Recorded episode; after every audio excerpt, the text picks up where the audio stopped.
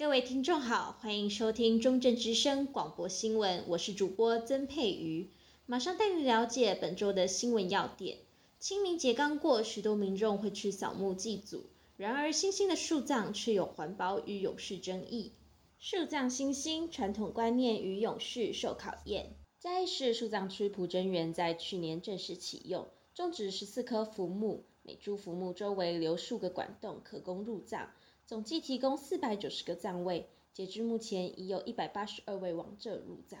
然而，树葬以不立墓碑、不记亡者姓名的方式，将死者埋葬在树木的根部，在传统观念上是一大冲击。南华大学生死系教授杨世贤表示，树葬需要翻土及将骨灰撒入葬位内，皆挑战了传统入土为安、挫骨扬灰的观念。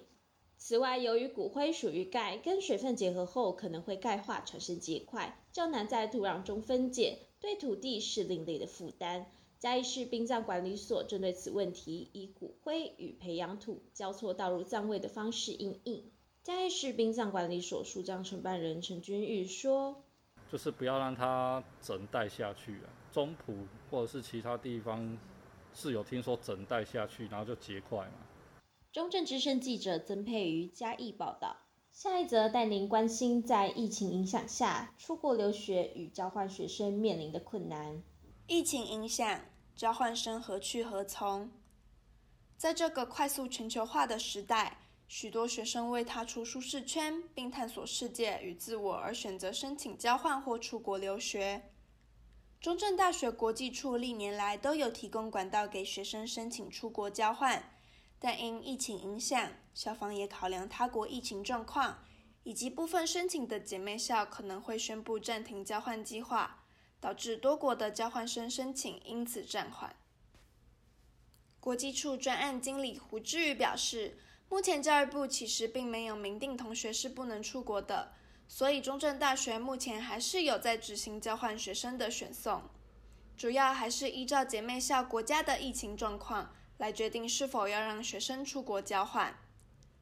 虽然教育部并未明定同学禁止前往申请的国家做交换，且校方目前也持续在进行交换学生申请送件，但面对疫情影响的情况下，无论是即将出国或是已在海外的学生，都应该优先考量自身健康，才能确保在学习过程中拥有全面且安全的体验。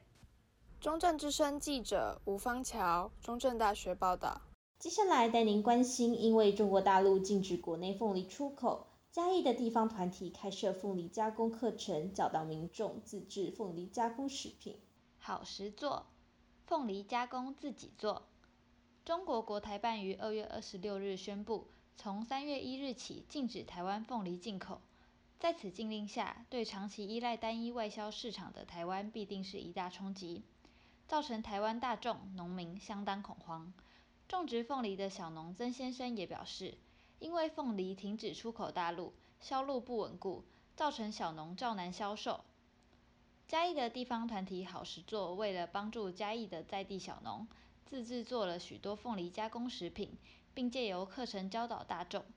好食作的创办人黄冠雅说：“因为我们其实这样子的作用，就是希望说，就是我们这样子做的行为，其实是说。”其实我们必须要看到，不是只有凤梨，因为还后面还有火龙果，还有很多台湾很好的农产品，就是就是呃，它其实都可以做加工。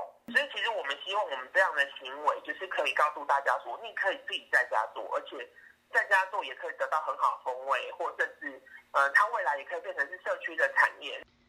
也希望透过他们的努力，推广地方的食材给大众，借此。不仅能陪伴社区的长辈们，也能支持台湾的农民挺过危机。中正之声记者林欣嘉义报道。除了凤梨外，带您了解嘉义县溪口乡独特的伴手礼焦阿饼。溪口焦仔饼兼顾传统甲创新，焦仔饼有三百年的历史，过去叫做柿饼，会使做叶仔、薰吹。也是菱角等等的模样，毋过焦仔的模样上界流行。原本只有韩籍口味，后来饼店头家陈甘如接受人客的建议，增加了红豆、芋仔、豆沙甲绿茶等等口味，而且使用脱氧包装，延长保存期限。陈甘如讲：早早期诶话，迄年人人较瘦嘛吼，伊食物件着讲较注重食粗饱，啊甜袂要紧。啊早期诶饼话，你下拢会使下超过一个月。啊，即马人叫也不讲，伊无爱甜无爱甜，所以讲保存起来愈来愈短啊。溪口乡文化生活馆管理员王秀美表示，会当为鸟仔饼看出迄当中诶物资比较欠缺，嘛当看出溪口乡客人诶勤俭。即卖鸟仔饼变成溪口乡代表的灯笼。中正之声记者洪子辉，嘉义溪口报道。以上是本周的广播新闻，感谢您的收听，我是主播曾佩瑜，我们下周同一时间再见。